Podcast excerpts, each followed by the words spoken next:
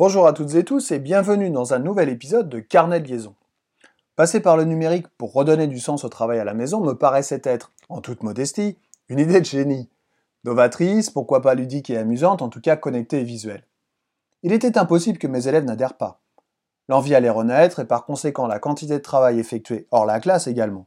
Bah oui, je les comprends finalement. S'entraîner encore et encore sur des exercices qui n'ont pas de sens dans un vieux livre poussiéreux, apprendre une leçon écrite avec des termes compliqués, moi aussi ça m'ennuie. Allez, on y va, je suis à fond. Alors je me suis engagé dans une quête d'outils simples pour la maison, la classe ou le CDI, que ce soit avec le téléphone, la tablette ou l'ordi. Des applications ou des sites facilement accessibles, sans compte à générer. Et puis j'ai redonné du temps. Beaucoup de temps pour effectuer les devoirs afin que chaque élève trouve une solution pour se connecter, notamment au lycée, et ne pas remettre en exergue cette fracture numérique et sociale que je combats. Pour la prochaine semaine, comme je dis dans ma précédente chronique. Il y avait des petites vidéos interactives avec des questions, des QCM, des travaux collaboratifs, des choses que je trouvais plutôt sympas. Cela a fait son effet. Un temps. Court, trop court. Beaucoup trop court pour être satisfaisant et pérenne. L'année d'après, je me suis pas démonté.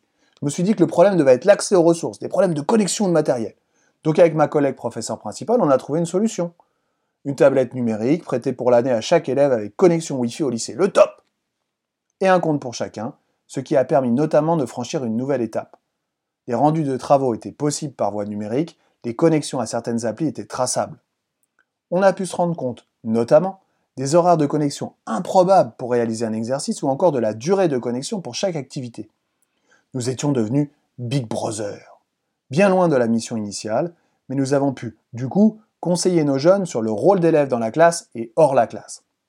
Notre mission de professeurs principaux avait pris une autre direction et une autre dimension. Mais concernant la quantité de travail effectué, on ne peut pas dire qu'elle ait beaucoup évolué. Alors il a bien fallu se faire une raison. Les élèves évoluent, nos jeunes évoluent, et le rapport au travail qu'ils ont actuellement évolue aussi.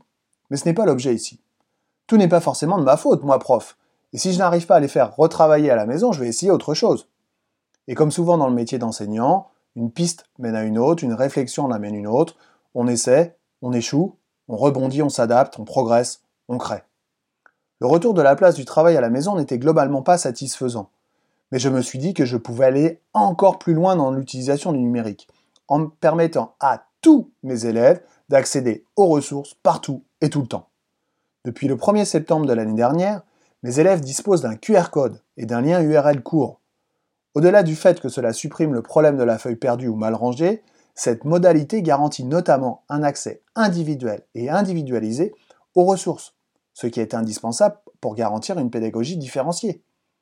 L'objectif étant bien sûr que chaque élève puisse répondre à ses besoins avec sa propre réflexion et à sa propre vitesse.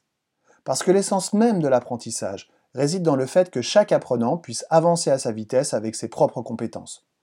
Mais ce sera l'objet de ma prochaine chronique. Comme d'habitude, si vous avez aimé, n'hésitez pas à commenter ou partager. Je vous dis à bientôt, et d'ici là, prenez soin de vous.